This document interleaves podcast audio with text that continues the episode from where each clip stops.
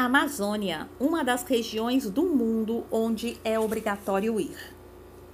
A maior e mais importante floresta tropical do mundo reserva uma infinidade de belezas e tesouros da natureza para os que se aventuram a explorá-la. Quem a visita tem a oportunidade de sentir, conhecer, aprender e a valorizar a importância da floresta tropical e de todos os seres vivos que nela habitam.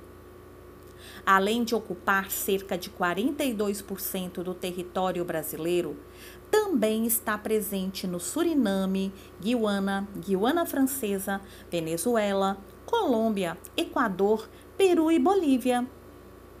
Este bioma chega a ocupar uma área superior a 4 milhões de quilômetros quadrados formada por distintos ecossistemas, como florestas densas de terra firme, florestas estacionais, florestas de igapó, cerrados, campos rupestres, campinas, matas secas, manguezais, ilhas, praias fluviais de areia branca, cachoeiras e riquíssimas flora e fauna, com cerca de 30 mil espécies de plantas e 30 milhões de espécies animais. Na floresta amazônica concentra-se um dos mais ricos ecossistemas do planeta. Ali encontram-se 50% da biodiversidade mundial. Cientistas afirmam que na Amazônia existem ainda inúmeras espécies de plantas, aves e insetos por classificar. Possui um dos maiores rios do mundo, o Rio Amazonas, que representa 17% de toda a água líquida do planeta e tem entre 40 e 60 metros de profundidade, podendo chegar a atingir os 100 metros. O rio Amazonas nasce na Cordilheira dos Andes, no Peru, com o nome de Maranon. Ao entrar no Brasil, recebe o nome de Rio Solimões. Ao se encontrar com o Rio Negro nas proximidades de Manaus, passa a ser apelidado do Rio Amazonas. No total, são quase 7 mil quilômetros de extensão. Alguns afluentes do rio Amazonas chegam a ter mais de 1.500 quilômetros.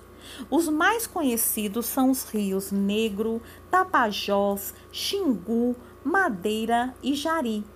A bacia amazônica é uma região muito plana, mas em contraposição abriga o maior pico do Brasil, o Pico da Neblina, com 3.014 metros. Apesar de ser pouco habitada, a região registra indícios de presença humana desde há cerca de 14 mil anos. Para quem visita a Amazônia pela primeira vez, é importante saber que por ali só se distinguem duas, duas estações: a época de cheia e a época de seca. O período de cheia normalmente vai de abril a junho e é quando se formam mais igapós, locais que permanecem alagados mesmo após a estiagem dos rios, devido à parte da floresta próximas dos rios que ficam submersas. O período de seca ocorre normalmente de outubro a dezembro, quando os rios estão mais baixos e podem se encontrar mais praias fluviais e cachoeiras.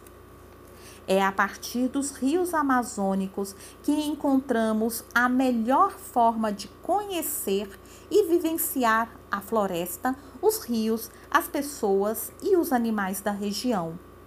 Os passeios fluviais são realizados nos rios Igarapés e Igapós, durante o dia e à noite também. Caminhar pela floresta também se torna uma experiência muito interessante de ser vivida e, inclusive, ainda usufruir da convivência com o homem da floresta, conhecendo seu modus vivendi e interação com a floresta. A pesca esportiva é outra atividade muito praticada na região amazônica, devido à grande variedade de peixes existentes. A Amazônia é um dos destinos turísticos mais conhecidos do mundo e, sem dúvida nenhuma, deve ser presença obrigatória para qualquer um de nós.